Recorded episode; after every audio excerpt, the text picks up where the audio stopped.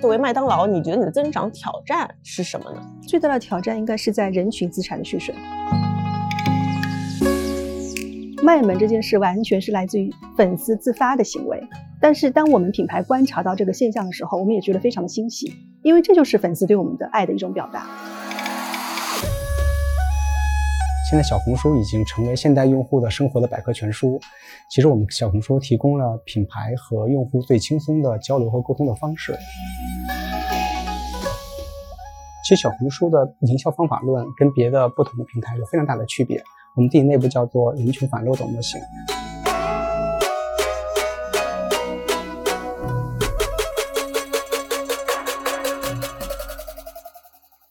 感谢大家收听这期播客。节目开始前，我想告诉大家一个消息。那这几年，其实我一直在研究新营销。所谓新营销，我认为就是在全域经营下如何研究品效协同。所以我每年都会举办一个大型的品效峰会，请到。各行各业的顶级操盘手、行业专家、重量级嘉宾一起来共同讨论这个话题。那么今年十月底呢，我们刀法邀请到了三十多位在行业里面有影响力、有操盘经验、有洞察力的重量级嘉宾，例如群玉山咨询创始人马晓波、新加坡国立大学兼任教授周红旗、名创优品副总裁兼 CMO 刘小兵等，还有新老品牌方一线操盘手、各大平台现场一千八百多。名品牌操盘手一起探讨这个问题，欢迎大家来广州见面。这两周还有限时的购票优惠，感兴趣的朋友可以私信我的小助手了解一下参会方式。Hello，大家好，欢迎来到这期节目，我是刀姐 Doris。那我今天呢，身处的是麦当劳中国总部，大家都非常熟知的汉堡大学。那我身边两位嘉宾呢，给大家介绍一下，一位呢是麦当劳中国的整合营销副总裁九安，还有一位呢是小红书商业部。快速消费行业总经理米欧，然后那我们今天一起来聊一下小红书和麦当劳之间的营销策略，请两位打个招呼吧。呃，大家好，我是来自麦当劳市场部的 Joanne。大家好，我是来自小红书的米欧。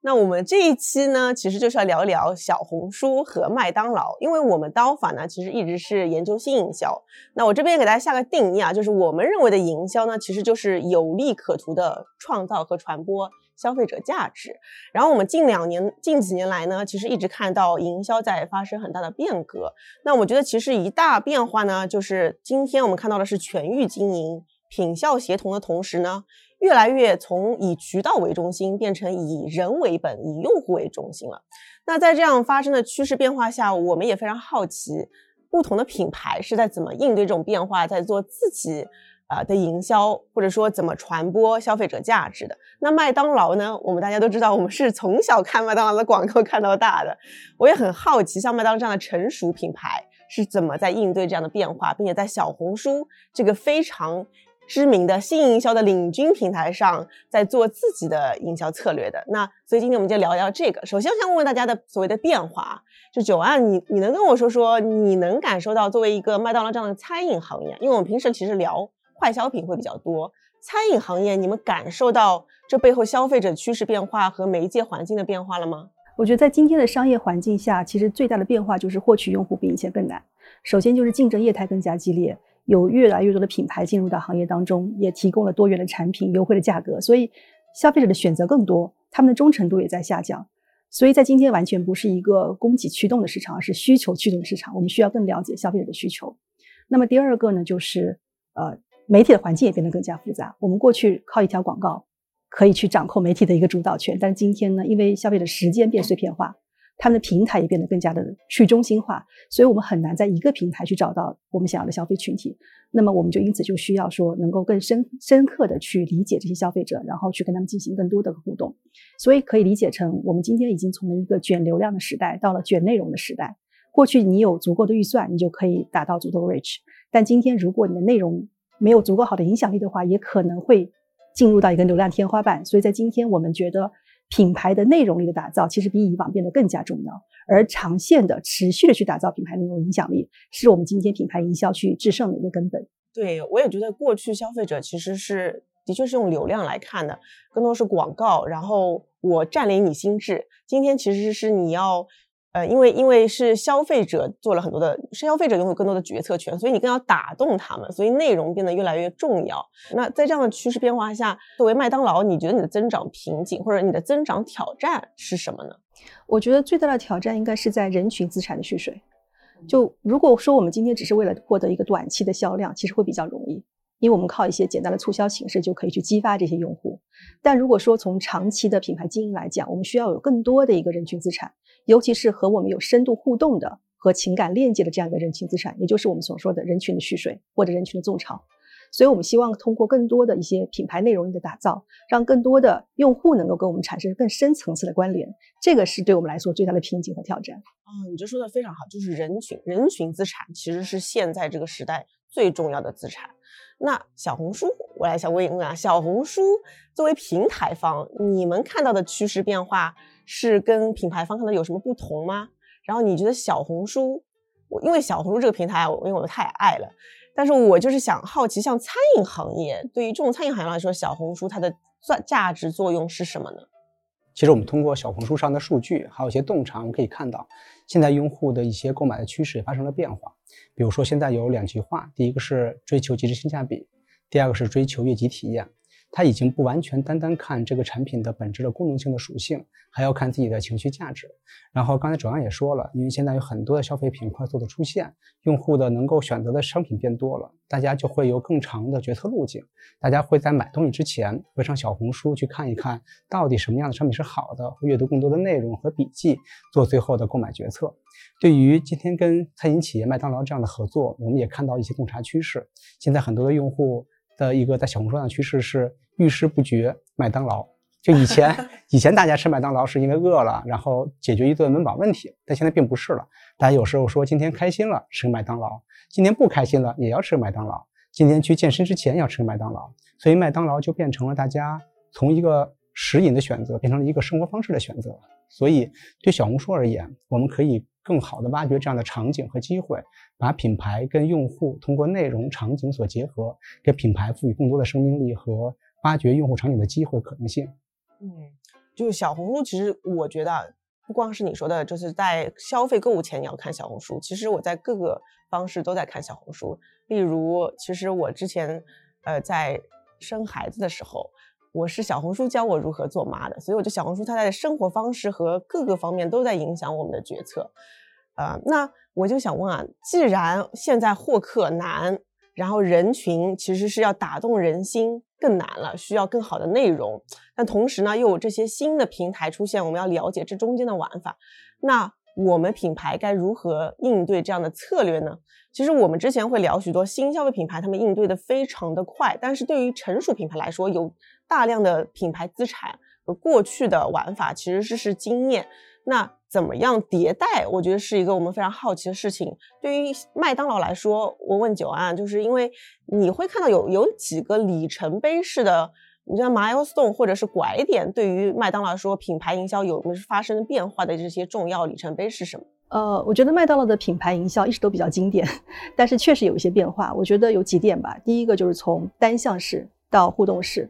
第二呢，从一个比较大而全的三百六十度到更精细化的数字化营销。过去我们会从品牌角度会输出一些品牌广告，去分享我们品牌的一些新产品，我们品牌理念。但我们在今天发现呢，我们光光品牌自己说是不足够的，我们还需要去听消费者怎么说，你需要去跟他产生互动。所以我们越来越去演绎成一种互动式的一种品牌营销。比如说，我们有很多洞察，其实是来自于小红书平台，我们听到的真实的消费者的反馈，我们把这个洞察去运用到我们的品牌宣传当中，这就是一种互动式的营销。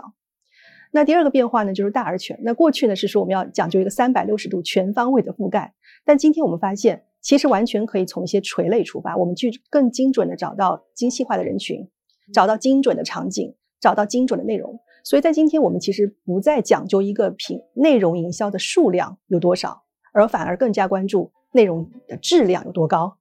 所以我们会更加讲究说，通过一些精细化的运营去找到最能够触动用户内心的那些内容。然后再通过一些商业化运营，把这个内容放大，让更多人去看到。我们觉得这种营销呢，是在今天来说是非常有效的。九安刚刚说到了从单向到双向双向交互啊，我想到我一个朋友，他叫张耀东，他是前欧莱雅副总裁，他说了一句话，我觉得非常有道理，就跟您说的一模一样。他说过去是呃我占领心智，对，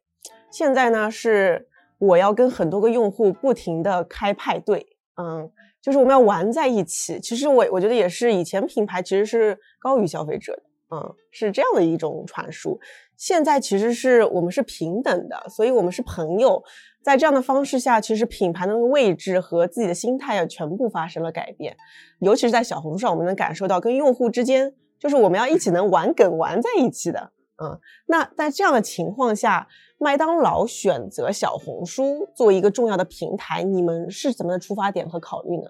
呃，我们去选择一个平台，首先当然是一些营销理念上的契合。那我们觉得小红书就是一个普通人帮助普通人的天然生活社区。所以在这里，每一个人他都是一个最真实的生活的表达。你不用端高高在上，你也不用端着说教，你就是在感受生活的美好的点滴。那我们品牌讲究的也是去用每每一天的美味食品去点亮你生活的每一天。所以这种双方之间品牌理念是完全契合的。那第二，当然很重要的就是说，呃，小红书呢上面呢已经是麦当劳粉丝的天然的土壤。就在我们没有任何运营的情况下，你会发现有大量的消费者每天在上面记录各种各样的生活笔记。我举个例子啊，让我非常感动。他会说，呃，看到我们的麦当劳的麦满分的早餐，就好像看到早上出生的太阳，点亮他的心情的每一天。就这种生动的笔记，就完全是来自于消费者自发的。所以我们觉得小红书这个平台是非常适合我们品牌去做长线的内容运营，而且是有高质量的一个内容运营。啊，那我想问一下小红书啊，那作为麦当劳这样的企业，因为其实我们之前研究小红书是更多消费品本身，我觉得麦当劳是一个。它是一个强大的品牌，那同时它又是个餐饮公司。那我不知道小红书内部是怎么看待说，呃，麦当劳在小红书上做的一些营销的做法和策略，是不是可以总结给其他的一些品牌去借鉴？呃，其实是可以的啊。嗯，在我们平台来讲，刚才主要也提到了，小红书平台利用。之前比较丰富的社区的生态，然后是每个每个普通人都在每天在小红书上记录自己的生活的方式。我们是普通人帮助普通人，普通人之间的相互的交流。就比如说前段时间的溜溜生活节，对吧？马路生活节，然后有然后麦当劳就会把零油脂、零零油添加这件事情，然后很好的契合到我们的溜生活节的生活方式里边。让用户更健康的出行，更健康的生活啊！同时，我们也在跟麦当劳在共创一些长期未来的麦麦咖啡的未来的口味。然后，对于新的一些品类的一些长期的发展趋势。一些打造跟人群能够怎么样的互动，来探索长期，不管是品牌，不管是用户对于整个一个产品的一个长期追求，对于比如说麦当劳这种早餐这种比较成熟，并且在用户心智里面占据很好的心智的这些品类，我们可以积累更多的内容，然后更多丰富不同的用户的一些视角和场景，把这些呃很好的产品在用户的心里深深的种下去，积累更强的用户的资产和用户的品牌力，就这样能够在不同不管是新的产品。不管是一个企业、一个品牌的一个成熟产品，都能在小红书里面被长期的跟用户的交流沟通，打造更深刻的用户的记忆，并且把品变得更好、更优质。嗯，可以看到，现在小红书已经成为现代用户的生活的百科全书。其实我们小红书提供了品牌和用户最轻松的交流和沟通的方式，帮品牌拓宽了场景。其实我们在整个趋势刚发掘的起初点，就可以跟品牌方合作，找到并且跟随放大这个趋势的可能性。帮品牌方抓住核心人群，抓住圈层人群，然后持续破圈，既能够提升品牌的好感度，也能够让品牌品牌方抓住趋势的同时，抓住用户，抓住更好的产品和用户沟通的机会。嗯，明白。呃，因为小红书，我觉得它的作用呢，其实今天已经扩展到了餐饮行业，然后并且其实更多在消费品行业，美妆、个护、食品饮料、母婴，我觉得其实都能看到小红书上非常明显的品牌营销和种草作用。那我觉得它甚至是开辟了营销里面的一个新的环节。那但是其实我们很多品牌对小红书如何能用好，其实是一直是还有一些困惑，因为小红书一直在迭代。那我想问问你总结的，就是咱们小红书总结如何能够利用好小红小红书本身自身特性，做好品牌种草或者品牌营销的一些方法论，你认为是什么？OK，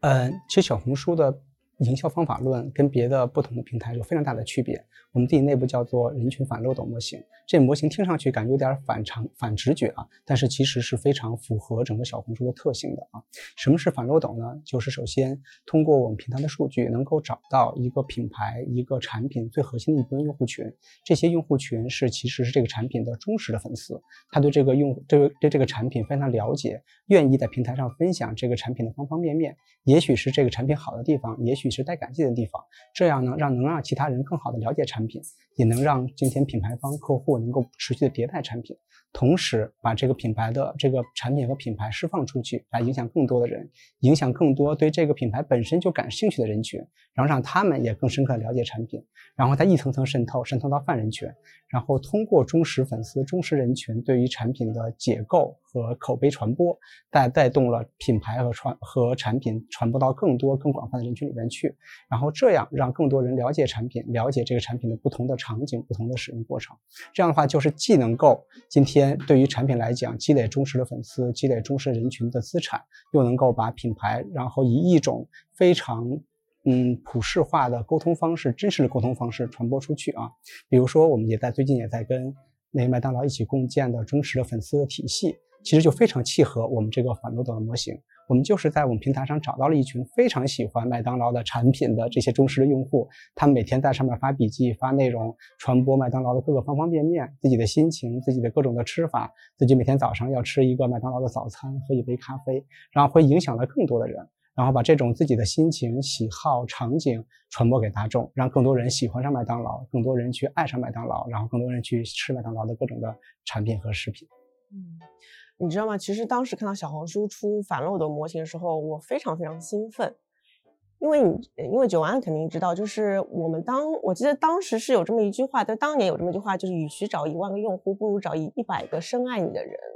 我觉得这件事情在小红书上就是由衷的感受到了。然后我记得二零一九年，其实是那时候我就在海外看到有一个呃，其实海外当时就有一个模型叫 Flip the Funnel，它其实就是说，原来你是这样一个漏斗。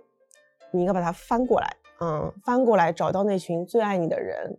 然后我觉得现在就是以前我认为啊，营销一模式真的是大渗透流量，就像刚刚九安说的，其实就是不停的洗用户啊，不停的洗用户，洗到后面其实你也不太 确定你洗下来的是流量还是用户。但是我觉得现在真的是一个从物以类聚到人以群分的时代，就是每个人群之间有他们共同的信念共识。所以，其实我觉得真的是找到那个所谓的圈层和势能群体，然后它其实是像涟漪般的蔓延开来。呃，我觉得是一种我自己觉得作为品牌人更加骄傲和觉得就是感觉是更正确的一种方式。我也觉得，其实我看到小红书能提出这样的。模型我很感动，因为我觉得它非常的反共识。因为大多数的平台都会想说的是，在我这里能够获获得大量的用户，就是然后我们洗啊洗啊洗，对吧？但是小红书敢于去说，我们要找到的是最重要的核心用户，并且影响他们发声，并且把这个事情在推导，让各个品牌正在实践，呃，产生强大的品牌粉丝力，我觉得是非常非常有价值的。嗯，其实我我去年的时候，当时也提出一个叫人群战略的这个理论啊，其实跟小红书非常相似。我也觉得说，呃，我们其实更更加要关注的是，因为现在其实讲究的是精准获客，你不需要让每个人都用你，但是你要找到的是那群持续复购你、愿意深深为你按头安利所有人的人啊。所以我觉得这是我觉得接下来，尤其像我们现在这样存量博弈。高速竞争的环境下，更可以做的一件事情，对我是发自内心真的很很很喜欢这个模型，就是你可以感受到我的热情啊，是因为我觉得小红书找到了自己的定位了，因为我觉得小红书的位置就是它就是与众不同的，然后它就是应该。呃，它就是一个社区，它像一个个圈层。因为我我自己的，无论是作为一个营销人的体验，还是我自己作为一个人的体验，一个女人体验，小红书真的是教会了我如何做妈。我是跟着小红书如何学妈的，所以我觉得它里面上面有很多的，呃，各行。我现在现在甚至人人我都跟他说，你副业要开一个小红书账号。我觉得人人都值得用个小红书，因为它里面有很多，就像是你的姐妹一样的，或者你的朋友，或者你的兄弟姐妹都在上面，在告诉你。呃，你该怎么做啊？是非常，你的评论区都能收获到很多的爱和热情，对，所以，呃，我认为小红书真的是个很好的粉丝经营的地方。那所以想问问九安，因为我觉得麦当劳已经成为一种很神奇的存在了，呃，我我说个好有趣的事情，就是我前段时间买了一条 T 恤，我经常穿到公司去的，上面叫 “Don't be emo”，这个 M 是麦当劳的 M 啊，我觉得特别有意思，因为我就是在小红书上买的，我相信不是小红 不是麦当劳官方出的，它是一个一个麦当劳的编外店吧，然后上面有各种各样的有趣的 slogan 的 T 恤，然后我就想说好酷啊，嗯，所以我想问问九安。因为你刚刚也说到小红书其实跟你一起在做粉丝经营，那你们是怎么在小红书上，或者说整体是怎么看待粉丝经营这件事情的？呃，首先我们会把用户分成不同的层级，普通的用户我们叫用户。那用户呢，更多是靠一些激活的方式，比如说广告让他知道，或者是促销让他更有兴趣来购买。但是更深层次的是是粉丝，那这些粉丝是跟我的品牌产生深度链接，他是为为你的品牌去点赞的，会发声的，跟你互动的。那我们在小红书上就看到非常多完全不来自于品牌的经营，而是粉丝自发的去表达一些他对你的品牌的热爱，他对品牌的一些呃他的一些想法。我举个例子啊，我们前阵子有一个品牌营销，其实完全就来自于粉丝的表达，给我们产生了一些灵感。就前阵子非常火的一个麦当劳小红帽，我不知道你有没有看到过这个。当时我们就发现，其实很多人他们对于呃麦当劳身份认同是很在乎的，嗯，他们很喜欢成为麦当劳的一员。那怎么来表达一种身份认同呢？我们就想了一个促销形式，是麦当劳小红帽。你只要戴上这个小红帽，你就是我们麦麦粉丝的一员。所以用这种方式，你去洞察到一些有趣的一些现象，然后你把它演绎成我们品牌的营销，嗯，然后跟我们的粉丝去玩在一起。那我想问一下啊，就是我自己知道的麦门，这个在麦当劳内部是怎么去看待，或者说你们是有有在经营这些事情吗？这个呢就非常有意思了。卖萌这件事完全是来自于粉丝自发的行为，不是我们品牌运营的。但是当我们品牌观察到这个现象的时候，我们也觉得非常的欣喜，因为这就是粉丝对我们的爱的一种表达。所以我们很想听到这样的声音，我们也希望是能够啊通过这样的声音去更加了解他们，然后和他们玩在一起。在麦当劳，我们有个品牌理念叫做“粉丝时刻”，就是我们所有洞察是来自于粉丝的非常发自他们内心的真实的声音。嗯，然后我们去把这样的声音去放大，去更加好的去表达粉丝对我们品牌的热爱。嗯，明白。那超级粉丝运营其实可以有很多种的方式啊，很多种平台。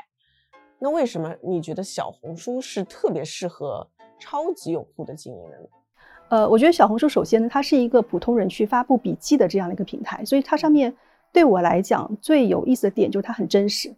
很真诚，他没有高高在上，没有端着，也没有说教，你就是去分享你生活中的点滴。我举个例子，也是让我们作为品牌人来说非常感动的，呃，也是消费者的，他会抛一张图画，是用我们的番茄酱在薯饼上去画一个笑脸，嗯，然后你就瞬间觉得我的这个 普通的生活就被点亮了。那这不就是我的品牌想要表达的吗？对吗？我在说我的美味，但是我不想很端着去跟你说我的薯条、薯饼多好吃。但如果你用这样的一种画面，你不会忽略掉这个产品的美味，但你更多感受的是这个背后的一种情绪和状态。然后我们也意识到说，其实今天的消费群体，他们是有非常高的这种情感需求的，他们需要更多的情绪共鸣。所以我如果停留在一个单纯的产品项的输出，这个是比较呃基础的一个输出。但如果我能升华到一种情绪层面的、文化层面的，甚至于在社区层面的一种共鸣，这个才是品牌比较更有生命力的一种内容表达，也是更高质量的内容表达。嗯，我我觉得这个其实是当下我们每个品牌都需要去做的事情，就是关注粉丝。因为我前两天还跟我们团队分享说，其实粉丝不但是在呃，就是愿意为你就是听传播的人，还有是在你。最难的时候，或者说你碰到一些危机的时候，愿意站出来说，你们不准说他，我看到他一路过来的，就我觉得这个粉丝的重重要性，其实是危难时候可能反而更能看到啊。我有个好奇的点，因为小红书是非常关注产品的，大家去小红书上不单是看生活方式，更多是要看的是这个产品好物。九安，你刚刚说到就是那个很可爱的贴子，然后在薯饼上画番茄，我也看到过。那你们麦当劳有做过一些应对小红书这样上面的一些策略或者双向互动吗？然后为什么小红书对于麦当劳是有这样的一个独特性在里面的呢？我们在小红书上呢，经常会看到来自于消费者的非常有趣的一些分享，比如说有一个分享叫小票梗，就是消费者在下订单的时候，他会在备注当中说能不能给我一根脆脆薯条。然后我们店员看到以后，就真的会给他一根，而且只给一根，就非常幽默。所以我们就觉得，哎，这就是很有意思。就是当你听到消费者声音的时候，我们的门店、我们的店员会能够积极的呼应，而且用一种非常轻松幽默的方式来跟你呼应。那消费者他看到这种真的送我一根脆脆薯的时候，他会再一次在小红书上去发布这个帖子，然后很多人看到就跟贴说，哦，这个是一个卖卖的密码，如果你去做这个小票梗去互动的时候，我的店员可能会给你多送一个其他什么产品等等，所以这个就突然在小红书上爆火了。所以这就是我们觉得来自于小红书的一个魅力，就是说我的素材完全不是从品牌单向在输出的，而是它来源于生活。来源于一个非常真实的粉丝本身的声音，然后我们只是用我们的一些方式去把它做了更多的互动和放大，然后从而获得了更多粉丝对我的热爱。嗯嗯，明白。那你觉得粉丝跟用户或者超级用户和用户他之间的区别到底是什么？对一个，因为品牌其实又是要需要建造品牌热爱，又是要创造销量的，那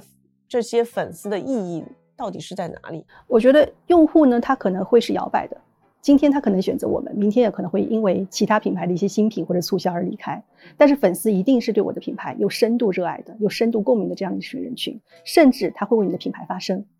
所以对于品牌来讲，就是我们需要一个庞大的用户基石，这个很重要，因为这个毕竟是一个销量的这种呃基础。但是我们更重要的是，对我们有品牌热爱的这些粉丝人群人群的长线的蓄水。让他们来不断的关注我们的品牌，甚至于让他们在社交平台上为我们的品牌发声。所以这些超级粉丝对我们来说是非常重要的。那你为什么觉得小红书对于麦当劳来说是有它的稀缺性或它的意义在哪里呢？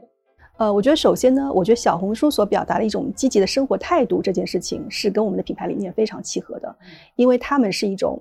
呃每一天点点滴滴的生活的真实的分享。那我们希望说的也是用美味来点亮你每一天的生活。那我举一个例子吧，也是刚刚米欧提到的六六生活节。那为什么我们觉得小红书就是非常天然契合？首先，这个六六生活节它不是一个很纯商业的行为，它本身就来自于红书上很火的 City Walk。那 City Walk 是什么？其实就是一种漫无目的的行走，大家鼓励人们走出去，走出去去发现不一样的风景，对吧？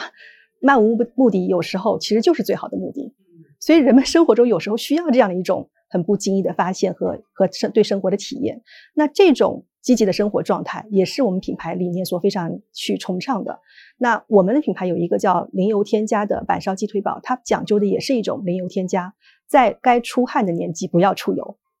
你应该更健康，你应该更加积极的去运动，投入到这个大自然的怀抱当中。所以你看，就是这种来自于小红书本身非常火的一种生活方式，我们在一种很自然的状态下去做一些运营，那消费者你不会感觉到我们在声音的说教，但你会从中感受到。生活的美好，也感受到品牌的一种品牌力量。嗯，明白。那我想问问米欧啊，因为我觉得我一直觉得这背后其实都有四个字，在我心中就是以人为本。其实就是小红书是个非常能接近消费者本身的一个平台。那你觉得小红书呃这个平台在品牌里面是如何在经营人？并且小红书因为有很强的基因是关于产品的，发现好的产品。那产品和人。在麦当劳这个 case 里面，它是一种什么样的关系呢？嗯，大家确实最近可以看到，最近两三年整个小红书的发展非常快，然后越来越多的人，包括我身边所有的朋友，甚至年纪大的人都在使用小红书啊。现在小红书的月活已经有已经有二点六亿，每天有几千万、六七千万的用户来分享自己的笔记。然后呢，我们大概有两百多个细分品类，所以大家在生活的方方面面都可以在小红书上来分享找到答案。然后呢，我们也看到小红书用户除了乐意分享。还会有所有的问题都来来问小红书，他在生活中遇到的所有问题，包括说孩子吐奶了怎么办，然后早餐的麦当劳今天要吃个什么，都来问小红书。小红书也会有一条大家的称呼叫遇事不决小红书，在这个点上，其实呃所有的用户对小红书这些诉求和反馈，其实跟品牌方能能有很好的结合。如果一个产品用户也会跟在小红书上互动，说这产品哪里好，那这样的话整个。品牌方和产品能够在对这个产品的这个特点能够进行放大，也会也会反馈说哪些产品做的不好，然后应该哪些改进的方向。那这些品牌方也会今天给予用户的反馈，快速迭代自己的产品，把更好的产品反馈给用户。从小红书上的趋势和洞察可以看到，麦当劳早餐现在是整个早餐品类提及的第一名。这个背后有赖于呃麦当劳早餐在用户心里面的深刻的地位。对于其产品来讲，产品力是今天在。小红书平台能够传播放大的基础，产品本身其实是一个种子，小红书和品牌方一起共建，把这颗种子持续的长大。然后我们的小红书来讲，产品是长在用户的心里，然后持续的能够生根发芽，然后我们能够通过长效经营，让产品力能够持续放大。嗯，所以其实小红书也不只是帮助麦当劳做呃粉丝经营，其实也是把把小红也是把麦当劳最有产品力的和最贴合用户场景的这些场景产品一起结合，跟社区一起经营出来，然后让这些产品在小红书平台长出来。啊，我们说到人群经营，其实我们都会提到一个词叫生活方式，因为我觉得麦当劳它背后其实是一种生活方式。我觉得它不单单是一个麦当劳对多个人的相互的这个交互，还是把人跟人之间又再链接起来，它是一个像个网状一样的一个存在。那我想问问九安，你是怎么做一个品牌方，你是怎么看待人跟人之间链接的这个方式，以及如何让品牌融入成为一种生活方式？嗯。呃，我们麦当劳的品牌使命说的就是用美味与热爱凝聚社区邻里，所以我们希望能够去发挥一些影响力，能够融入到我们消费者生活当中。那首先，其实，在消费者看不到的地方，我们也做了很多的工作，比如说像麦当劳叔叔之家，它其实是为一些有病患的儿童提供一些资助，像我们的再生农业的一些项目等等。当然，在消费者看得到的地方，我们也希望用一些非常点滴的力量来影响。呃，我们消费者对于这个环保的一些认知，比如说我们这种绿色餐盘，它是用再生塑料做的；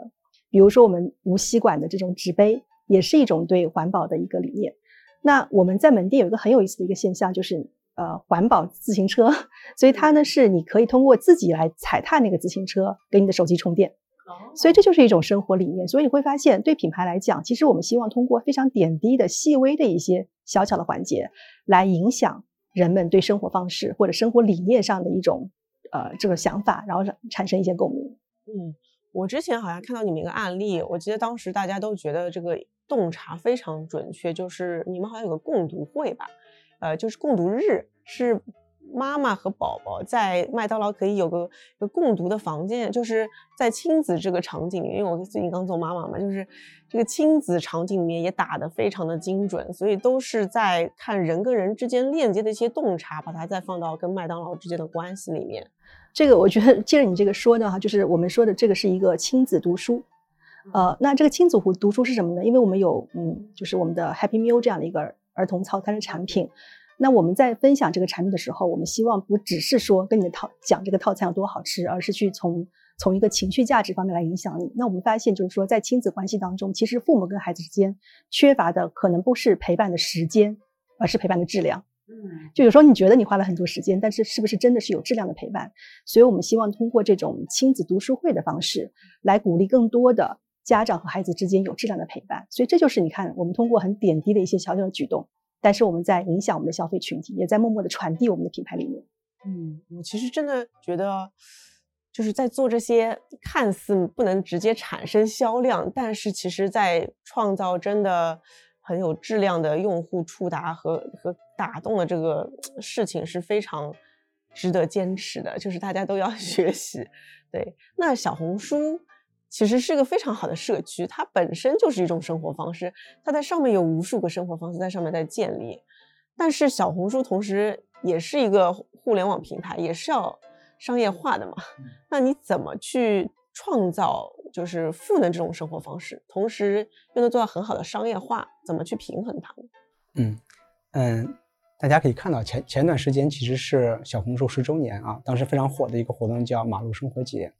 有很多的这些用户或者所有人都在很多的参与到线下去走一走，然后参与到我们的生活节里边去。其实那节很简单，大家各处去逛一逛，然后找到生活中各个点滴的美好，对吧？然后呢，借此借着这个这个小的趋势，我们当时怎么发现呢？是因为我们在线上看到用户在讨论说 City Walk，说在城市里面走一走，然后发现这个趋势越来越明显，很多人都觉得这件事是一件很轻松、很愉快的事情，很多人参与。然后平台觉得这个确实既能够宣传说大家在这样如何在平常的生活中周末去线下，然后比较健康的出行溜达这么一个状态，又能够说今天迎合年轻人的一些更加开放自由的生活方式，所以我们就把这个氛围放大掉了。不管是我们的马路生活节，还是溜溜生活节，然后更希望是跟用户一起共建一些场景。所以呢，其实这些场景其实是非常轻松的，然后也这种轻松的场景其实是更便于品牌方跟用户能够直接和交流和的可能性。其实我们也是希望通过这种生活方式的放大和创造，把品牌方一起引进进引进进来，以这种轻松的场景和沟通方式跟年轻人沟通，然后沟通自己的产品，然后这样用户呢。更容易接受，更愿意接受，并且在这种无形中把整个的商业价值能够放大化。所以我觉得这种方式是我们平台既能够发掘趋势，又能够放大趋势，又能够找到每个趋势跟品牌方的结合点。我觉得是双方能够互相促进的一个过程。嗯，我觉得现在这种民间的节日其实会越来越多。我昨天我不知道你们有没有去 巨鹿路，昨天万圣节，我带着我宝宝去了下巨鹿路。就觉得太绝了，就是万圣节已经中国化了，就是他都是在不是在扮鬼，在扮安陵容啊，然后在扮演一个 打工电商人啊，就是非常有趣。我我当时就觉得，而且我是在小红书上给大家说巨鹿路有没有搭子，嗯，大家全部人都在分享。我觉得这个节它本身是个西方节日，已经变成民间的中国的，就是说发 发疯，就是。呃，扮演一个我想扮演的角色，我觉得这个事情就非常小红书。对，嗯，其实其实小红书上有很多这种生活方式的这些趋势的一些探索吧。我觉得前几年比较火的是露营，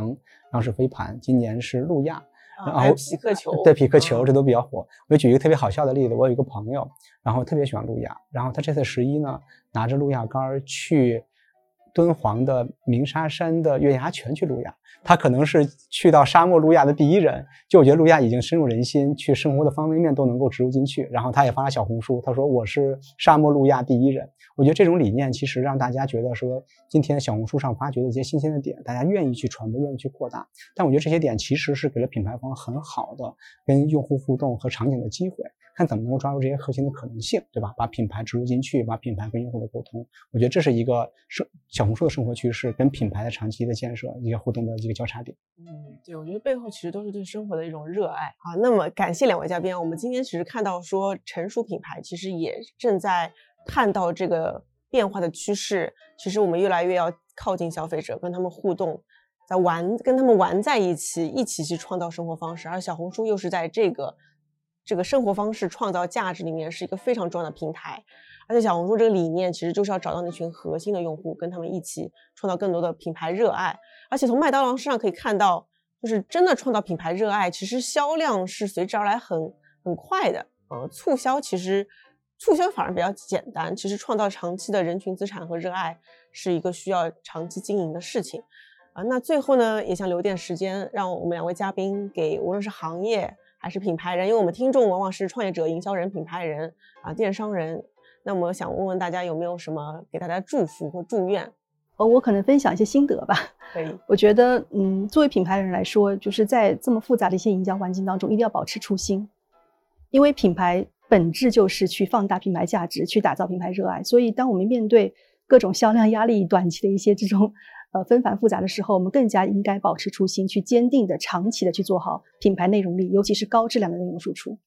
那第二呢，我的感受就是，品牌的核心其实是人，是用户，尤其是粉丝。所以我们要越来越去倾听来自粉丝的声音，去理解他们的想法，然后通过文化的共鸣，通过情感的共鸣，和他们真正走在一起。那我觉得最后的祝愿哈，就是对任何一个 marketing 来讲，我觉得最厉害的地方就是好的 marketing 是自然而然的营销。是让消费者都感受不到你在做营销，嗯，所以我希望我们的品牌能够做到这样的一个境界。嗯，谢谢九安，理由呢？嗯，我觉得刚才那个转发飞说的非常好。我觉得所有企业都保持自己的初心。我觉得小红书也一样，小红书这个平台的建立就是由千千万万个用户的声音来构成的。大家信任小红书，愿意在小红书上分享所有的自己的心得和生活的点点滴滴、方方面面。然后正是因为这种分享是真实的。所有人都会去更愿意倾听，互相之间的倾听，倾听普通人的声音，普通人帮助普通人。所以我觉得，对于小说而言，首先是要持续要保持这种对于真实的内容的一些输出，保保持我们所有的真实的状态。然后呢，更更多了解，更多了解用户，了解用户的需求，了解用户的声音，走进用户，倾听用户，然后给用户创造各种的能够接触到好的生活方式的可能性。然后同时呢，我觉得小红书也是作为一个品牌方更好的运营阵地，我也我们也希望跟品牌方更好的协同和合作。我觉得最后要总结一点就是，我觉得是，嗯，既要保持初心，又要创造未来，然后有更多的创意和趋势的洞察，让我们的生活更加的丰富和美好。嗯，谢谢两位。我最近有个感感想是，呃，其实挺听起来挺鸡汤和烂俗的，就是相信相信的力量。但是这个事情呢？四几年前的想法跟今年不太一样，就是今年我的想法是说，如果你相信品牌很重要，然后你相信超级用户很重要，你相信打动人心很重要，它就真的很重要。如果你相信它不重要，它就真的不重要。就是呃，如果你相信你在创造一个非常好的品牌，自然会有人感受得到。所以，如果你在做一个真实和利他的品牌，自然会有人感受到它的价值。所以，我觉得就是。信者得有生，信者得麦门。没有，我是想说，呃，相信我们这一期节目的听众也是相信品牌的力量和相信社区的力量的人，然后也希望大家能够在这样一期节目里面更加相信自己做的事情是有价值。谢谢两位，好，谢谢，谢谢。你喜不喜欢看见老朋友的新把戏？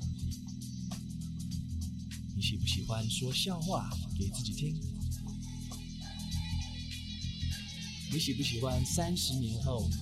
还是跟现在一样年轻？怎么让你更喜欢自己呢？就是四个字：我就喜欢。你知道我最喜欢什么吗？我真的真的最喜欢麦当劳。我就喜欢。让我他一直笑一直笑，没什么比这个更重要。我就喜欢担心，我会小心，下次一定会搞定，你放心。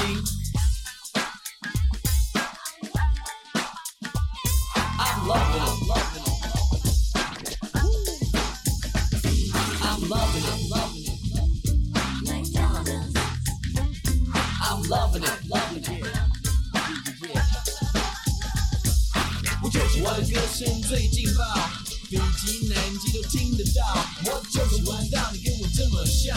长大可能跟我一样棒。I'm loving it。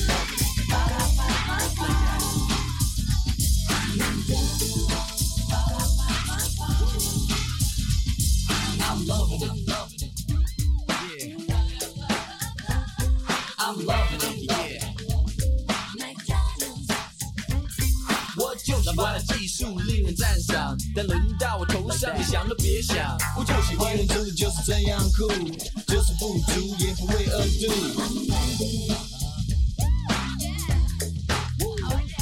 I'm loving it, loving it。